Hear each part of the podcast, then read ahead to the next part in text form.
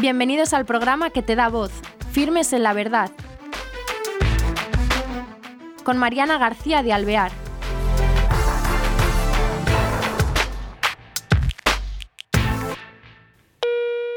Hola queridos oyentes, bienvenidos a este nuevo programa de Firmes en la Verdad. Hoy tenemos al otro lado del Hangout a don Pablo Genovés. Él es coordinador del SARCU, a lo que ahora son unas siglas de algo que vamos a desvelar ahora con él. Eh, él es eh, cura diocesano, sacerdote secular de la Archidiócesis de Madrid. Entonces ahora nos va a contar de qué se trata esta iniciativa, este proyecto nuevo que es el SARCU. Buenas tardes, don Pablo, ¿qué tal está? Muy buenas tardes, muy bien, gracias. Pues nada, gracias por concedernos este tiempo y cuéntenos estas siglas de SARCU, ¿a qué se refieren? A ver, SARCU, Servicio de Asistencia Religiosa Católica Urgente. Eh, son muchas palabras, pero cada una tiene su importancia y tiene su sentido. Servicio de Asistencia Religiosa Católica Urgente. Muy bien, y em, en concreto, ¿de qué se trata? Aunque las palabras que ha dicho ahora mismo eh, está, está bastante claro. Cada una describe perfectamente de qué se trata, pero analicemos un poco más en profundidad. Este servicio, ¿quién lo forma? Vamos a ver, este servicio lo forman, eh, es, un poco complicado de decir, directamente lo formamos curas diocesanos de, la Archidiócesis de Madrid, aunque habría que sumar también tanto a don Carlos, el cardenal arzobispo, como a don Juan Antonio, el obispo auxiliar, que también forman parte directamente de los sacerdotes que eh, bueno, pues prestamos un servicio eh, todas las noches del año ante necesidades que puedan surgir, necesidades urgentes. Alguien que necesita un sacramento, alguien que necesita una unción, alguien que está viviendo una angustia que no puede con ella en ese momento, alguien que está viviendo una pelea de familia, de pareja. Eso es el servicio de asistencia religiosa católica urgente, formado directamente por eh, los curas y por dos obispos. Aunque también, y perdón que me alargue, hay que sumar a alguien muy importante, que son laicos, religiosos, religiosas, acompañantes. Este servicio, cuando hay una llamada por la noche, no, no va el cura, no va el cura solo, va siempre con alguien que le acompaña, tanto por razones prácticas, de manejo en un coche, de ver dónde está la dirección a la cual hay que acudir, como también por un sentido, yo creo que profundamente teológico. El sentido de que allí donde haya que hacer una asistencia, aparezca físicamente una pequeña comunidad de dos personas que se suma a esa comunidad que ha pedido la ayuda y que crean una pequeña iglesia doméstica para en ese momento hacer presente la ternura y el cariño del Señor. Por tanto, curas, laicos, religiosos, religiosas. Y esta eh, idea tan estupenda, ¿cómo surge? Originariamente, que nosotros sepamos, en el origen remoto está la diócesis del Papa, cuando el Papa era cura, cuando era el cura Bergoglio, donde allí se pone en marcha un servicio muy parecido de atención, de atención por la noche. Nuestro cardenal, don Carlos, conoce esta historia, bueno, y de hecho el cura Bergoglio, actualmente el Papa Francisco, era voluntario, era sacerdote colaborador. Nuestro cardenal arzobispo, don Carlos, conoce esta iniciativa en Cracovia, la trae aquí a la diócesis de Madrid y desde la Vicaría de Pastoral Social e Innovación, una vicaría sectorial, pues empezamos a darle vueltas y la ponemos en marcha. Ese es, ese es el origen, se lo comunicamos a los curas y empiezan a aparecer curas que dicen, venga, adelante. Me parece muy bien. Qué maravilla. ¿Cuántos sacerdotes hay inscritos en este servicio de SARCU? En estos momentos somos 47 sacerdotes más los dos obispos. Eh, puede inscribirse cualquier sacerdote. Sí que es verdad que hay que tener, bueno, pues una disponibilidad por la noche en cuanto a la salud. Quiero decir, hay curas porque por la noche no se les debe interrumpir el descanso por ser mayores o por enfermedad y, y poco más. En estos momentos 47 y vamos creciendo. ¿Y el horario es eh, nocturno de qué hora a qué hora? Siempre es por la noche, de 10 de la noche a 7 de la mañana. Ahí es cuando está activo el teléfono al que se llama, teléfono al que inmediatamente contesta el cura que, empleemos esta expresión, el cura que está de, guardia, esa noche atendiendo a cualquier posible llamada. De 10 de la mañana, uh, perdón, de 10 de la noche a 7 de la mañana. Fíjate, pues sí, como si fueran las guardias médicas casi.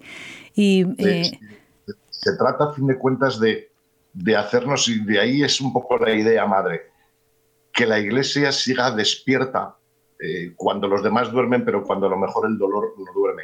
Le damos muchas vueltas a aquello de, de Dios que nunca duerme, busca quien no duerma. Ese himno de la liturgia de las horas. Bueno, pues la iglesia también, dado que el dolor, la dificultad, la angustia del ser humano muchas veces no duerme, pues la iglesia debemos velar también para estar ahí siendo rostro del Señor.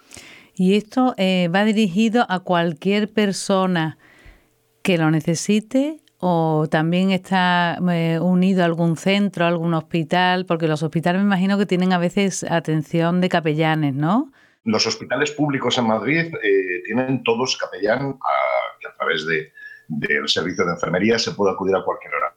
Pero hospitales privados, clínicas, residencias de ancianos y desde luego eh, domicilios particulares, pues a veces sí, sobre todo si es gente muy metida en la iglesia, pues conoce el teléfono de su parroquia o conoce el teléfono de un cura amigo, pero hay otras muchas situaciones donde no conocen directamente un cura sea pues porque no hay cercanía a la comunidad cristiana como para conocer un teléfono, sea por lo que sea, y por eso se ofrece este, este teléfono. Uy, está fenomenal y me imagino que también las urgencias abarcarán no solamente a nivel doméstico, sino si surge algún accidente o si surge alguna catástrofe, ¿a eso también abarcarían? De hecho, la diócesis, bueno, pues a través de la Delegación de, Pastoral del Tráfico y de la Vicaría de Pastoral Social e Innovación, eh, ha entrado en contacto y ha entrado en acuerdos con los servicios de urgencia municipales y autonómicos de Madrid, el SUMA y el SAMUR, el 112, para entendernos que ese teléfono lo conocemos todos en España. Y aparte de llamar al teléfono del SAMUR, si alguien llama al 112 o al SAMUR o al SUMA pidiendo eh, la presencia de un sacerdote, ellos ya están preparados para derivar la llamada hacia el cura que esté de guardia esa noche. Qué día más buena.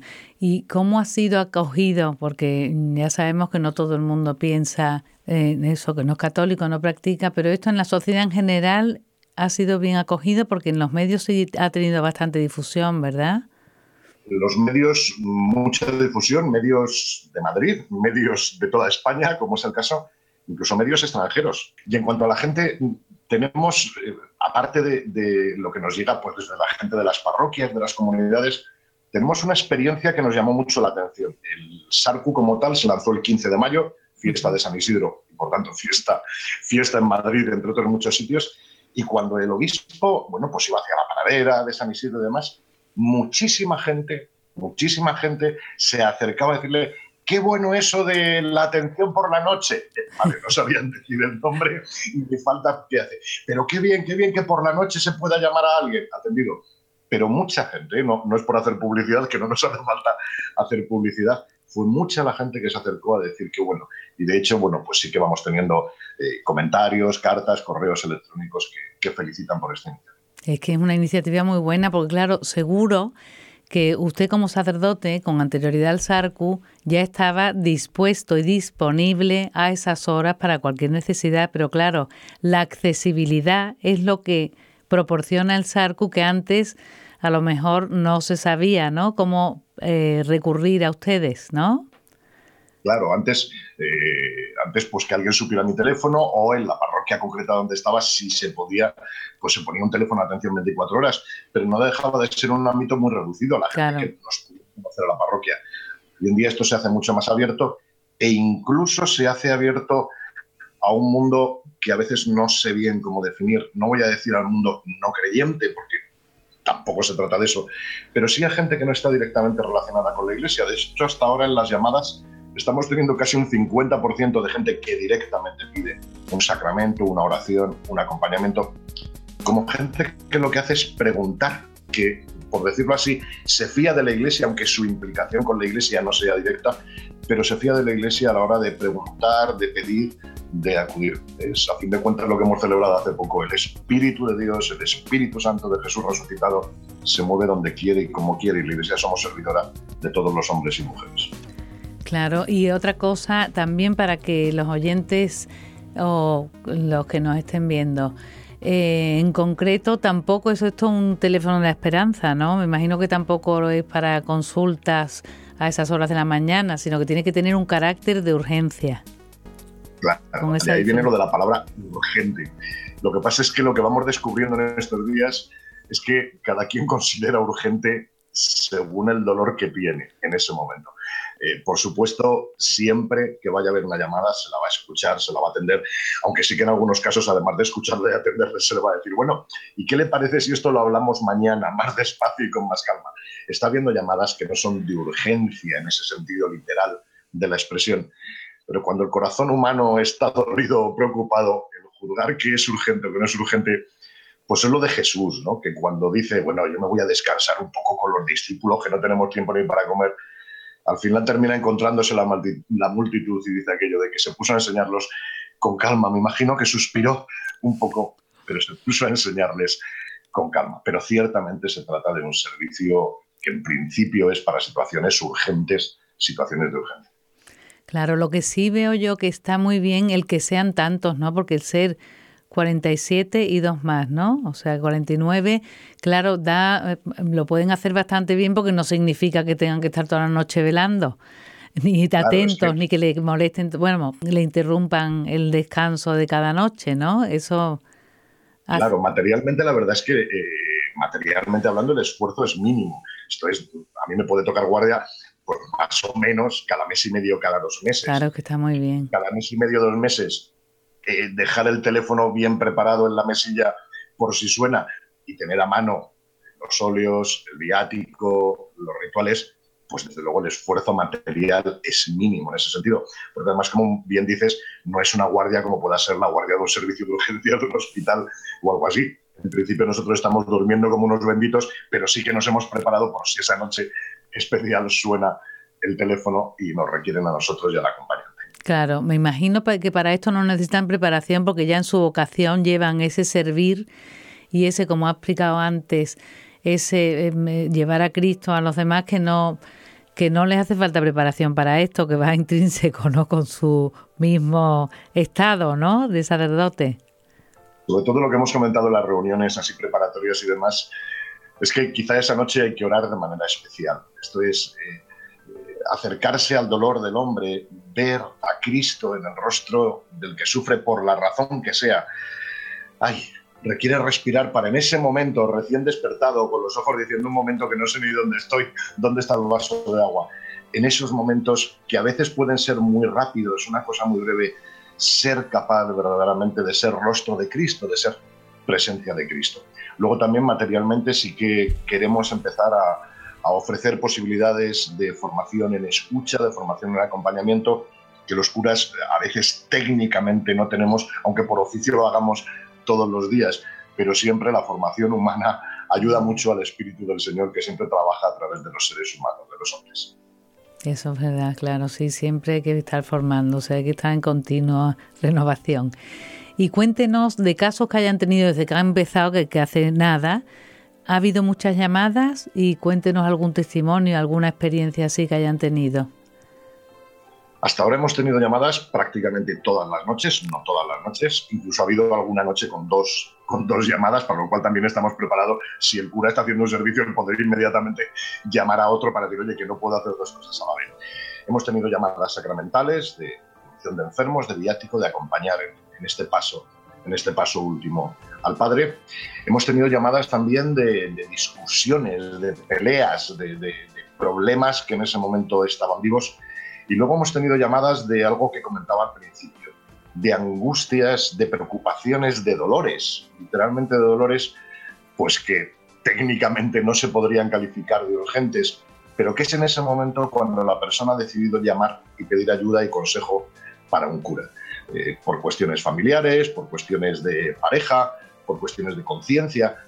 Y eso, evidentemente, no ha hecho falta una presencia física, se ha acompañado de noche, se ha ayudado de noche y siempre, porque esto nos parece importante, se ha planteado el día siguiente. Tanto en el caso de la unción, a la hora, por ejemplo, de poder avisar a la parroquia, oye, mira, ayer estuvimos atendiendo a un feligres vuestro pues, que falleció, le dimos la unción o lo que sea, o también cuando determinados problemas requieren a lo mejor un acompañamiento más especializado, más específico, pues ver al día siguiente cómo se puede hacer ese acompañamiento. Y luego también hemos tenido algunas llamadas que no son de Madrid, a los cuales pues, les hemos atendido por teléfono, pero les hemos intentado remitir a sus procesos de acompañamiento, porque hemos tenido llamadas de Gijón, hemos tenido llamadas de Cartagena, eh, a los cuales evidentemente ya el acompañamiento lo tienen que hacer más directamente ellos. Claro, me imagino que esto de todas maneras, este proyecto se extenderá casi a todo el país, porque es eh, a base de organización, casi no, no, no es complicado montarlo, pero sí es, muy necesario porque no han dejado de tener llamadas, o sea que es realmente algo que urge también en la sociedad actual, ¿verdad? Claro, además en el SARCU desde el principio dijimos que nuestro éxito no es éxito entre comillas, humanamente hablando, no está en llamadas o no, está en el hecho de estar, en el hecho de que este servicio existe. Y como bien has dicho, la organización material es muy sencilla, muy estricta, si se quiere, en el sentido de llevar muy bien un orden, un control, pero sencillo es francamente sencillo. No hay ningún misterio ni ningún gran programa informático detrás de todo esto. Porque es curioso que él eh, dice que el Papa Francisco eh, trabajó como voluntario allí en Argentina, pero curiosamente son pioneros ¿no? en, en Madrid. En lo que nosotros sabemos, sí, aparte de, esta, de la diócesis de Buenos Aires, donde estaba el Papa Francisco, que nosotros sepamos, eh, este servicio lo estamos haciendo de forma pionera en Madrid. Ciertamente siempre han existido lo que decíamos antes, parroquias que en su tablón de anuncios presentan un teléfono 24 horas. Lo que pasa es que a veces eso es complicado porque una cosa es que entre todos los curas de la diócesis de Madrid atendamos un teléfono y otra cosa es que a lo mejor un cura que está solo en la parroquia o que son dos como mucho atienda atienda el teléfono, sobre todo en el mundo de las grandes ciudades. A veces en el mundo rural pues es más fácil acercarse al cura simplemente porque se sabe dónde está la casa del cura. Y de una carrera o por el coche de cinco minutos ha sido a la casa del cura. Pero en las ciudades y las grandes urbes este servicio nos parece necesario como presencia de la Iglesia. Claro, aún así encuentro que está fenomenal porque lo que ha dicho también antes, que quería mm, remacharlo, eh, no es solamente muchas veces una asistencia puntual, hombre sí cuando una persona ha muerto, pero ese seguimiento que le di o que avisan a la parroquia, eh, mira que esta persona ha muerto, que a veces las personas no saben cómo hacerlo, ¿no? Los propios parroquianos o el eso un matrimonio que necesita una atención, el darle después un seguimiento, el, el ofrecer eso que a veces estamos perdidos, no sabemos dónde acudir, eso es muy importante, claro. Claro, eso, eso se subraya mucho en el SERCU porque es tan importante como la atención inmediata. El ejemplo lo has puesto muy bien. Si de, repente una noche hay una crisis de pareja, pues el estar ahí, el acompañar, el serenar, el calmar, el dialogar, es bueno. Pero el poder decir, oye, pues mira, la Iglesia tiene centros de orientación familiar, o a lo mejor nos hace falta un servicio del ayuntamiento que sabemos que es bueno y que es fiable, de acompañamiento psicológico. El a lo mejor de aquí, esa misma noche, decirles, ¿os importa que os llame de aquí cinco días a ver qué tal? Bueno, pues dirán sí, dirán no. Eh, había una llamada con cuestiones sobre si estoy actuando bien con mi novia, no estoy actuando bien con mi novia. Bueno, pues además de atenderle en el momento, eh, a esta persona ha terminado contactando con la parroquia y teniendo un acompañamiento en el noviazgo con la parroquia. Pues bendito sea Dios, hemos cumplido sobradamente nuestro objetivo. Qué curioso, sí. Después, ese ejemplo que ha puesto de conciencia muchas veces, si no es por esta disponibilidad, ese chico a lo mejor no hubiera llamado nunca porque no llega a ese punto de preocupación o decir, o que le surge, ¿no? Y no lo dejas pasar a lo mejor o no te paras. Pero en la noche, en la noche surgen estas cosas, claro, que son pues distintas y, y, ese, ese acompañamiento y apoyo es eh, muy importante hoy día, claro, porque hay mucha soledad, me imagino, a esas horas también, angustia, lo que decía antes, ¿no? El sufrimiento del alma. Como, como rezamos muchas veces en completas, la noche es tiempo de salvación también y tenemos que ejercer ese tiempo de salvación. Además hay algo que es muy humano y es que el teléfono tiene una cierta capacidad de anonimato también. Eh, si yo tengo un problema, a lo mejor ir, de entrada a lo mejor ir justo a mi parroquia ya me causa algún problema porque no quiero que se sepa o no. Repito que es humano y no se trata de juzgarlo. Si no estoy muy cercano o soy alguien que solo va a misa de vez en cuando, pues más violento todavía en acercarme así sin más a una parroquia. El teléfono tiene un primer anonimato que, bueno, permite a lo mejor algo que físicamente o materialmente me cuesta hacer, pero que una llamada por teléfono me cuesta menos. Bueno, pues, pues somos humanos todos, curas, creyentes, no creyentes, y en esa humanidad pues Dios se va sirviendo, en este caso, del algo tan maravilloso como los teléfonos móviles, que tantas veces nos enfadan y nos lían, pues bendito sea Dios que nos dio la ciencia para crear estos teléfonos y ponerlos poder al servicio de la gente. Hoy qué bien, don Pablo, nos quedan cuatro minutos, se nos ha hecho, se nos han pasado volando, pero quería yo que, dijera con estos cuatro minutos el teléfono o qué es lo que tienen que hacer, a que eso, me imagino que en el Sarco abarca la diócesis, pues sobre todo a Madrid, ¿no? Porque a los alrededores pues no llegarán, claro, no pueden. Pero si quiere rematar con lo que vea más importante, adelante. A los, alrededores, si están cerca, ya hace falta llegar, o si no, a veces también, lo que pasa es que esto alarga el proceso. A veces eh, el intentar contactar con esos alrededores, contactar con la parroquia, pero bueno, de todas maneras el teléfono es 913 717 717 913 717 717 y de 10 de la noche a 7 de la mañana se está atento en principio a Madrid. Pero vamos, si hay alguna llamada a otro sitio se la atenderá debidamente. Pero vaya, en principio el servicio es no por nada, sino por cercanía física, por capacidad de actuación para eh, la diócesis de Madrid y las archidiócesis de Alcalá, Getafe, la zona cercana a Madrid. Muy bien. Pues muchísimas gracias, yo creo que queda muy claro y esperemos que la iniciativa siga brotando en nuestras eh, diócesis porque son muy necesarias y nos ha encantado lo del llevar el rostro de Cristo a cualquier hora, esa disponibilidad que tanto agradecemos a nuestros sacerdotes. Pues nada, a rezar por este, estas personas que tienen necesidad de este teléfono, ¿verdad? Exacto, la oración nos une a todos en un mismo servicio del Evangelio. Y por los sacerdotes que la atienden. Muchísimas gracias, don Pablo. Gracias a vosotros y afirmes en la verdad, de verdad un placer, encantado. Gracias, hasta otra vez. Gracias. Dios le bendiga. Adiós, queridos oyentes. Hasta el próximo programa.